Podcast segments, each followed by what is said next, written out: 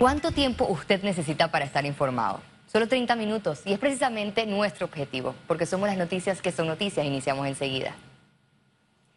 Las clases semipresenciales del año escolar 2021 serán solo tres días, así lo informó el Ministerio de Educación.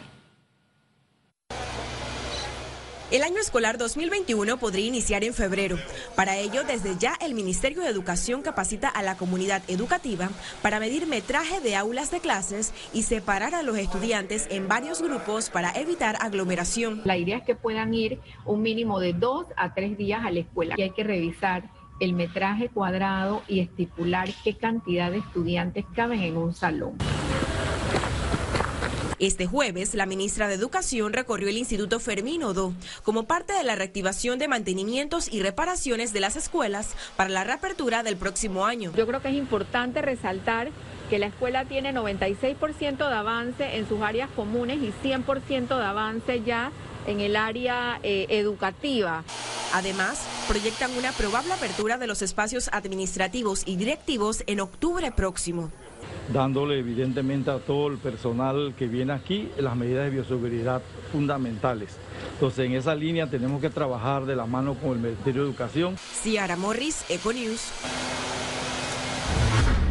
El presidente de la República, Laurentino Cortizo, instaló este jueves la Comisión del Bicentenario de la República. El comité estará presidido por el ministro de Cultura, Carlos Aguilar, acompañado por otras autoridades y personalidades, y serán los encargados de la celebración del 10 al 28 de noviembre del 2021, de los 200 años de la independencia de Panamá de España. El marco de esta actividad se dio a conocer de los desfiles patrios de este año, que serían virtuales. Con las palabras. Casualmente, conversando con la ministra de Educación y la ministra de Gobierno, vamos a participar en la próxima reunión del Comité Intergubernamental que ve los temas de apertura y bioseguridad, para ver si efectivamente será posible tener, aunque sea desfiles virtuales, sea, grabar algunas bandas y poder transmitir de alguna manera virtual las bandas, no sé, las más importantes, no quiero decir las más importantes porque los demás se sienten, pero algunas bandas de las diferentes partes de la República. El próximo lunes aperturan los restaurantes y sus dueños ya tienen listos los locales para su reactivación. Los restaurantes ya están listos para recibir a los clientes. La estrategia es brindarle a los comensales la mejor experiencia posible con las medidas de seguridad bien preparadas de acorde a los protocolos brindados por el Ministerio de Salud. Hemos comprado las máquinas oportunas para, hacer este tipo de, temas. Eh, por otro lado, eh, a los clientes se les tratará individualmente, o sea, las mesas están ocupadas todas, están reservadas, aunque sea mentira. El cliente cuando diga tiene que esperar que alguien lo acompañe que le desinfecte la mesa. ¿ah? Una vez que se desinfecte, se le dará el protocolo COVID que nosotros entendemos que debemos de cumplir todos, clientes, proveedores y colaboradores, pidiéndoles que por favor se ajusten a este código.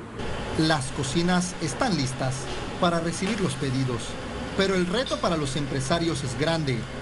La reducción de capacidad y las medidas no son fáciles, pero el optimismo existe como ahora nada más podemos sentar el 25% de nuestra capacidad, hemos tenido que sacar mesas y sillas para poder distanciar a dos metros las mesas y poder recibir a los clientes.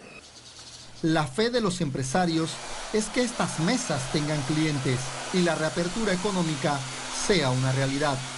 Alonso Solís, Econews.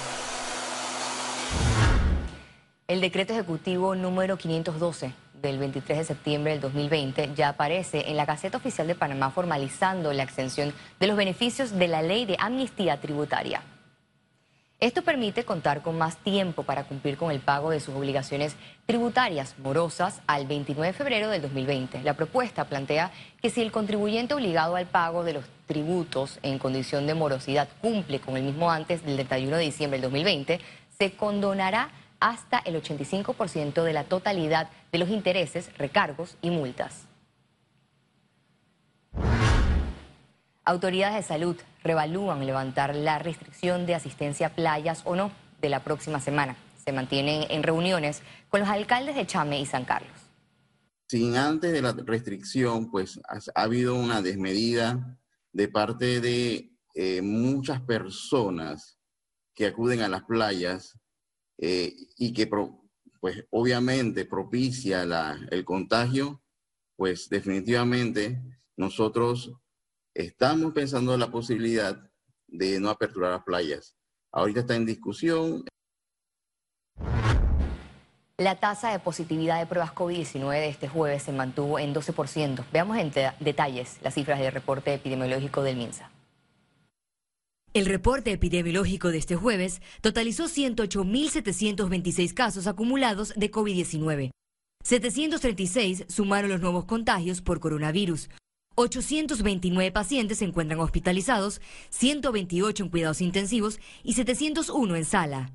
En cuanto a los pacientes recuperados clínicamente, tenemos un reporte de 85.494. Panamá sumó un total de 2.297 fallecidos, de los cuales 6 se registraron en las últimas 24 horas. Entremos en política. La Comisión de Gobierno aprobó en primer debate la ley que modifica y adiciona artículos al Código Penal con el fin de incrementar las penas a quienes fomentan la violencia vial. Lo novedoso que se ha aprobado hoy es una nueva, eh, un homicidio eventual, doloso o indirecto, que es cuando tú eh, ingieres bebidas alcohólicas, cuando ingieres sustancias ilícitas, cuando chateas y te distraes, cuando participas haciendo carreras y se ha comprobado de que eso es totalmente ilícito y no está reglamentado, la pena será de 8 a 15 años. La Comisión de Presupuesto aprobó este jueves en segundo debate el presupuesto de la Autoridad del Canal de Panamá. El proyecto de ley para la vigencia fiscal del 1 de octubre del 2020 al 30 de septiembre del 2021 se estima en 3.308.9 millones, con aporte al Estado de 1.760.3 millones. Dentro del programa de inversiones se planifica y se planea iniciar la ejecución de proyectos hídricos. Empresa 100% panameña reparó el puente por donde pasa la línea del ferrocarril en Gamboa. Este jueves se culminó la reparación e instalación del puente, según informó la autoridad del Canal de Panamá. Esto permitirá que el ferrocarril inicie operaciones la próxima semana y facilitará el movimiento de contenedores entre los puertos.